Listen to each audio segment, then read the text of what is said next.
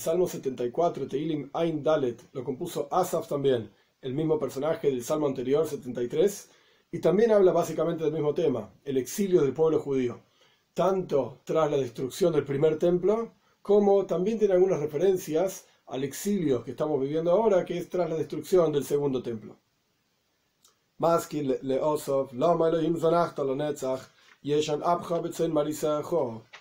Un maskil, ya dijimos que hay diferentes instrumentos con los cuales se cantaba cada salmo, etc. Maskil puede ser uno de esos instrumentos.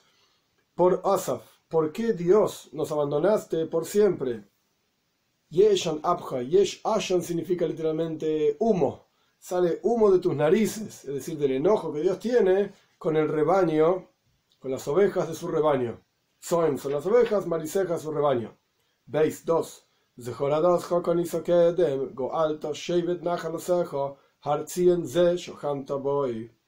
Recuerda tu congregación que adquiriste en antaño, es decir, o que adquiriste cuando el pueblo judío salió de Egipto, o que incluso, dicen nuestros sabios, el pueblo judío surgió en el pensamiento divino incluso antes de la creación del, universo entero. Por eso, con Isa Kedem adquiriste desde antaño y los redimiste de Egipto, los redimiste en otras situaciones, incluso tras la destrucción del primer templo, 70 años después, el pueblo judío retorna a la tierra de Israel, entonces ya los redimiste. Shevet Nahalaseja, la tribu de tu herencia, que son todos los hijos de Jacob, o sea, toda la descendencia del pueblo judío, y el monte, los has llevado en diferentes situaciones al monte Zion, es decir, a Jerusalén, donde se, se construyó el primer templo, luego el segundo templo, este monte que residiste en él.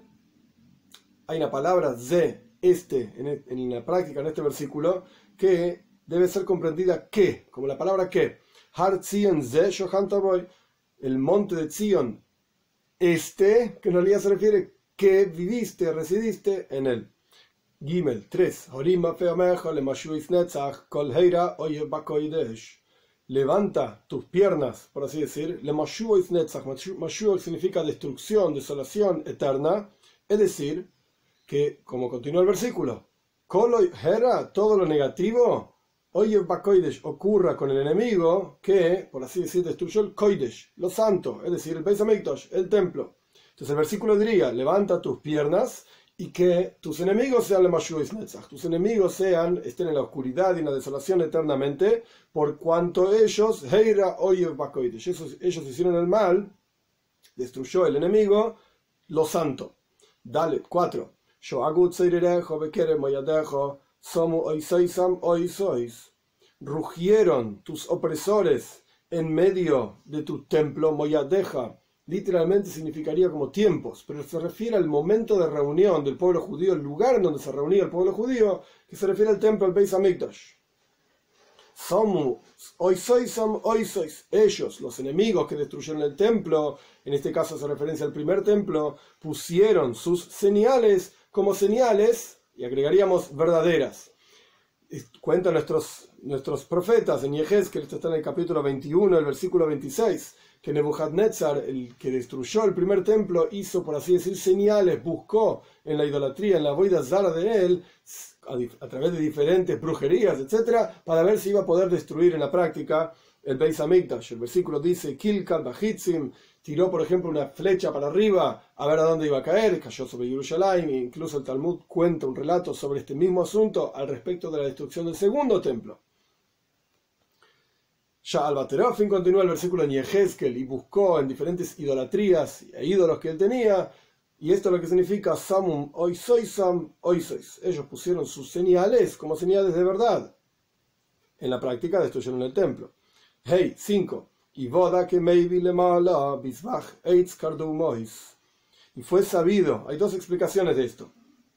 En la época de la construcción del primer templo, cada persona que maybe, cada persona que traía madera o diferentes materiales para construir el templo era como que lo traía para arriba, lo traía una ofrenda para Dios. Por eso dice Bisbach Eitz, en las ramas de los árboles cardumois con hachas cortaban maderas y cada uno de ellos con enorme alegría traía esas maderas, digamos, para la construcción del templo. Entonces el versículo se leería, era sabido como quien traía Lemaila era una ofrenda hacia arriba, que es lo que traían Bisbaheitz Cardumois.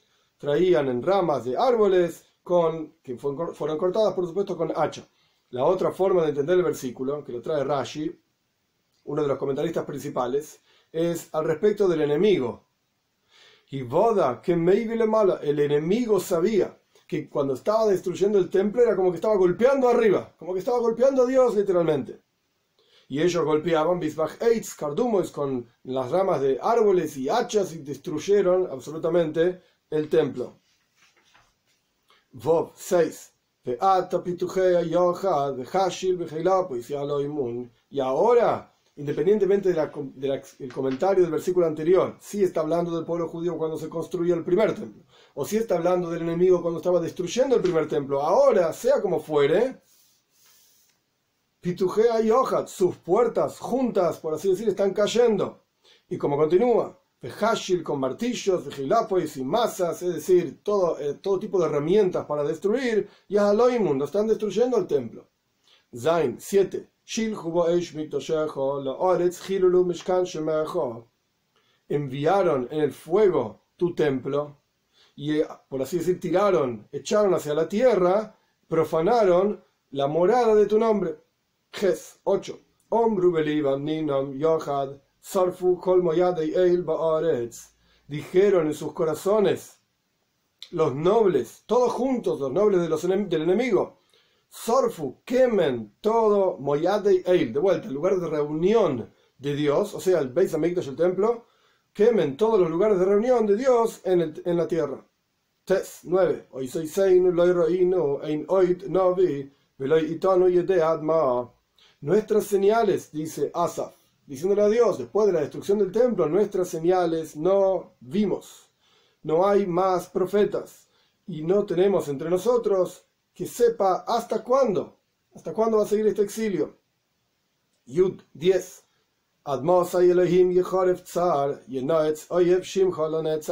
¿Hasta cuándo Dios blasfemará el opresor? Te van a hablar mal de vos.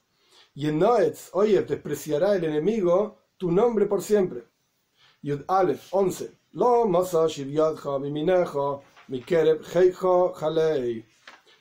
¿Por qué retorna tu mano, que se refiere a la mano izquierda, y tu diestra también? ¿Por qué no haces nada? de en medio de tu regazo, échalos. Está el enemigo en la práctica, en el lugar del Beis Hamikdash, del templo, en la destrucción, etc. Y vos, tus manos están, por así decir, puestas sobre tu regazo y no haces nada. Entonces está, por así decir, interpelando a Dios, diciéndole, hace algo, echalos de ahí. Yud Beis 12. Y este Dios a quien yo le estoy pidiendo ayuda es mi Señor, es mi Rey desde antaño. Y hace salvaciones en medio de la tierra. Como vamos a ver, va a empezar a nombrar cada una de las salvaciones divinas. Y si, hizo todas esas salvaciones, pues entonces ahora también tiene que salvarnos de este exilio en el cual nos encontramos. Este es el contexto, el tema del Salmo. Yud Gimel, ¿cuáles son las salvaciones que Dios hizo? Vamos a ver que va a enumerar varias cosas que en hebreo se dice Davar Veifujo, la cosa y lo opuesto. Hizo opuestos al mismo tiempo y esto demuestra la capacidad, por así decir, divina de hacer salvaciones en medio de la tierra. Yud Gimel 13.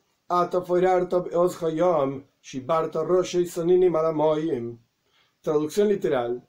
Tú partiste con tu fuerza el mar, destruiste la cabeza de las ballenas en el agua. Aquí las ballenas se refieren a Mitzrayim, Egipto, que se considera en las profecías como la gran ballena que está dando vueltas, por así decir, dentro del río, se refiere al poder que tenía Mitzrayim, Egipto. Entonces, cuando el pueblo judío salió de Egipto, Dios partió con su fuerza el mar y destruyó la cabeza de los egipcios en el agua, es decir, el Yamsuf, el mar de juncos que se abrió cuando el pueblo judío salió de Egipto. Yuddalet 14.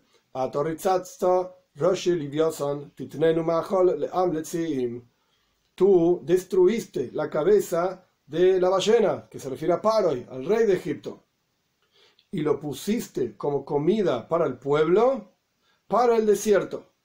Es decir, el pueblo judío tomó montones de riquezas de Mitzrayim, de Egipto, luego montones de riquezas que salían del mar tras la apertura del mar y, la que el mar se cerró por sobre los egipcios, etc.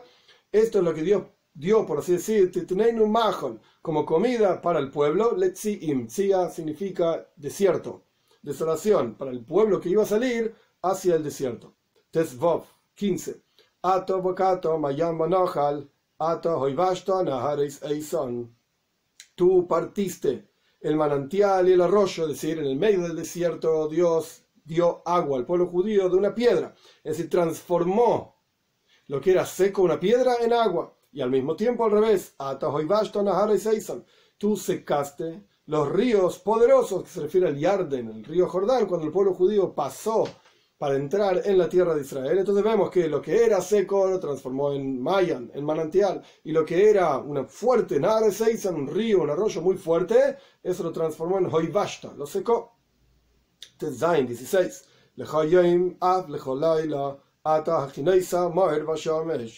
Tuyo es el día, incluso tuya es la noche. Tú preparaste la luminaria y el sol. También está diciendo el mismo concepto. Día sería Geula, la redención. Noche sería la Goila, el, el exilio. Entonces, si Dios puede hacer una cosa y el opuesto, absolutamente puede transformar la oscuridad en luz. Yudzain 17. Ato hitzavta kol gvules oretz, kaitz vachoirev, ato yetzartom. Tú fijaste todos los límites de la tierra, el verano y el invierno, tú los formaste. Yudches 18. Zechor zois oyev jeref adeinai, am naval ni atsu y por cuanto todas las salvaciones son tuyas, como dijimos anteriormente, que puede hacer Dabar Fujo una cosa y lo opuesto, entonces, por así decir, hablándole a Dios, recuerda esto, Dios, el enemigo que insulta a Dios y el pueblo malvado que desprecia tu nombre. Yutes 19 continúa hablándole a Dios. Altiten de Hayas Nefesh Teirejo, Hayas Aniejo, Altishkach. No des al animal el alma de tu paloma, Hayas, en este caso, son las naciones del mundo que están destruyendo el Beis destruyendo el templo, destruyendo el pueblo judío, etc., en el exilio. Entonces, no des a tu paloma, que es el pueblo judío, a Hayas Nefesh, a los animales salvajes, por así decir. Y después continúa diciendo la misma palabra, pero con otro contenido. Hayas aniejo, la vida de tus pobres, al no olvides por siempre. Job 20.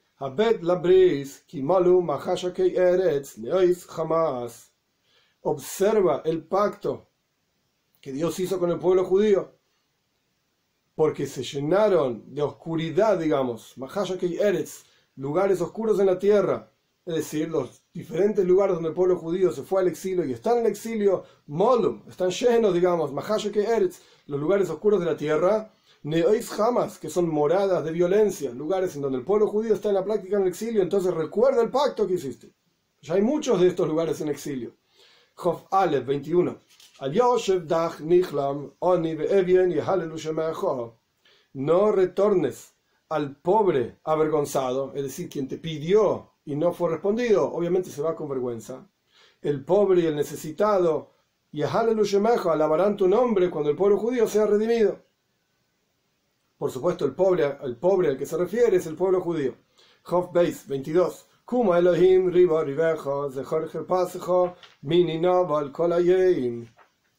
Levántate, Dios, lucha tu batalla. Recuerda tu desprecio, o sea, cómo te despreciaron a ti o cómo te insultaron a ti, del pueblo, el desprecio que te dio el pueblo malvado todo el día, o sea, los otros pueblos que desprecian e insultan a Dios. Job Gimel 23.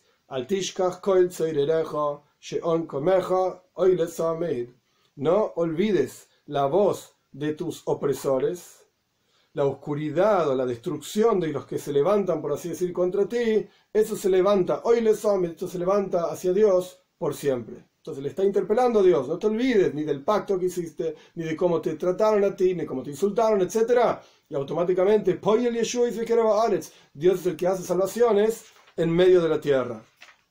En el versículo 9 hay diferentes explicaciones muy interesantes. Una de las explicaciones es al respecto de Ein Oid Novi. No hay más profecía.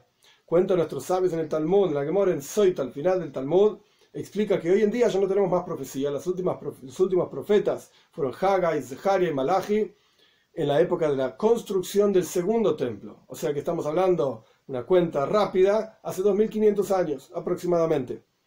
Sin embargo, existe el concepto de Nebuaktana, una pequeña profecía. Por ejemplo, cuando una persona estaba durmiendo y a la mañana se despierta con un posuk, un versículo de la Torah en su cabeza. Esto es una nebuactana, es una pequeña profecía. Ese versículo tiene algo que ver con él. Otra idea de una pequeña profecía es cuando los padres están colocando el nombre a uno de sus hijos, hijo, hija, es lo mismo, también se considera una pequeña profecía, porque en la práctica este chico, ese era el único nombre que podía tener, porque a través de ese nombre recibe energía divina. Su vitalidad depende de ese nombre. Entonces no es que los padres eligieron un nombre, ese era el nombre de ese chico. Esto es también una nebuactana, una pequeña profecía. Otro concepto de nebuactana, hay diferentes voces. En el cielo está en Pirkei en la ética de nuestros padres, por ejemplo, que todos los días se levanta una voz, un bas coil, una voz en el cielo y dice, hoy la banim, qué terrible es lo que pasó con los hijos, milbones el toira por la vergüenza de la toira, que nadie estudia la toira y diferentes voces que surgen en el cielo, por así decir. Y esas voces, nosotros aquí abajo no las escuchamos. La Neshome, el alma, que hay una parte del alma arriba, por así decir, una parte del alma aquí abajo. La Neshome arriba escucha estas voces y esto tiene un efecto en la persona aquí abajo. Por eso de, vez en cuando ocurre que uno tiene un isoirus, un despertar de chuva, de arrepentimiento, de acercarse a Dios. ¿Por qué? Porque la Neshome, el alma arriba, escuchó alguna de estas publicaciones divinas, y esto tuvo un efecto en la Neshama, en el alma, como está aquí abajo. Ahora bien, interesante, un profeta, una de las leyes de la profecía, por así decir, tiene prohibido, se llama Koivesh Nebuase, literalmente conquistar, ocultar su profecía. Si Dios le dio una profecía para decir, tiene que decirle. El caso emblemático es el caso de Yoina. Yoina, Dios le dio una profecía para ir a hablar a Nínive, que era una ciudad gigante que no eran judíos, para que hagan chuva, para que se arrepienten, si no Dios iba a destruir toda la ciudad. Y Yoina no quería profetizar. Yoina ocultó su profecía y en la práctica, sabemos todos muy bien la historia, terminó dentro de una ballena, en el, primero en un barco, en la tormenta, la ballena, etc. El punto es que Yoina, al fin y al cabo, fue y dijo su profecía. Más allá de la historia particular de él, está prohibido que un profeta oculte su profecía. ¿Y qué importa esto ahora? Pues justamente si decimos que es una pequeña profecía, el hecho de que la Neshama, el alma, como está arriba, escucha las publicaciones divinas, y esto tiene un efecto en la Neshama, el alma, como está aquí abajo, nosotros efectivamente de vez en cuando nos sentimos despiertos y queremos acercarnos a Dios, está prohibido que ocultemos y tapemos, por así decir, ese despertar. Tenemos que prestar atención a ese despertar y tenemos que actuar en consecuencia de ese despertar y eh, acercarnos a Dios, estudiar Torah, cumplir una mitzvah, buscar cuál es el camino realmente, por así decir, que lleva hacia Dios. Esto es al respecto de Ein Oid Navi. No hay otro profeta. Otra cuestión que hay en este versículo muy interesante, el versículo dice, Literalmente nuestras señales no vemos. Voy a dar una explicación que está en el Midrash. Pero antes de esa explicación del Midrash, la palabra oisoiseinu también viene de la palabra ois. Ois quiere decir letra. ¿Qué significa una letra? El concepto de una letra en el pensamiento jasídico es la revelación de algo que estaba oculto. Esto es una letra. Cuando uno dice algo, una palabra formada por letras, una frase formada por palabras, uno está revelando un concepto que estaba oculto. Entonces lo que está diciendo Asaf es, ahora que estamos en el Golus, en el exilio, rezamos a Dios, oramos a Dios y estudiamos Torah, son todas letras, pero no vemos, en esas letras no vemos cómo en la práctica estamos proyectando la presencia de Dios en nuestras vidas y en el mundo entero. Queremos que el exilio se acabe, por así decir, de manera tal de poder ver el resultado concreto, la revelación de Dios a partir de cada una de nuestros hoy soy no nuestras letras que nosotros dijimos, tanto en el estudio de Toira como en el rezo y la oración. Y para terminar, voy a leer una parte del Midrash que habla sobre este versículo justamente, que tiene otra explicación del concepto de hoy soy Seinu. Nuestras señales, ¿cuáles son nuestras señales? Dice el Midrash. La señal que nos dijiste a través de Irmiyahu Anobe, ¿Qué dijo Irmiyahu? Yo los, he aquí los voy a traer desde la tierra del norte, y los voy a reunir desde todos los confines de la tierra. Bom y va a haber todo tipo de personajes, digamos, el ciego y el rengo, Harab y el Yagdav, la que va a estar embarazada y la que va a dar a luz, todos juntos, Kal, Godel y una gran congregación van a retornar hacia aquí. Esta señal que dijiste en nombre de Irmiau, Loiroinu, no la vimos, ¿dónde está? Estamos esperando. Continúa el Midrash, y esa señal que escribiste en nombre de Ishaya, Hanovi, Manovu Alehorim, qué belleza sobre las montañas, Ragle Mevaser, las piernas del que nos informa Mashmia Sholem y nos informa paz, Mevaser Toif, y nos da buenas noticias, Mashmia Yeshua, y nos da la noticia de la salvación también. Oimer le Tzion, y diciéndole a Tzion, reinó tu Señor. Moshiach, no llegó todavía, lamentablemente. ¿Dónde está esa señal? Si la dijiste en nombre de los profetas, pues entonces tiene que cumplirse. Porque no hay más profeta, continúa el versículo. Y no sabemos hasta cuándo. Y así también está escrito en Eija, que lo escribió Irmiau también, que se alejó de mí el, que consuela, Menachem, es el nombre de Moshiach, así cuenta el Talmud. por lo menos uno de los nombres. Ein Navi, no hay profeta que nos diga nada, no, nadie, nos informa nada, sino que todo está cerrado frente a nosotros. No conocemos el momento que va a llegar la Geula, la redención, como está escrito en el libro de Daniel. Daniel Ahora, Daniel, cerrá estas palabras y que queden cerradas, ocultas. Y si vos, termina el Midrash, y si vos no hacés Dios por nosotros, hace por tu nombre que está siendo insultado en el mundo, hasta cuando Dios, el opresor, va a insultarte.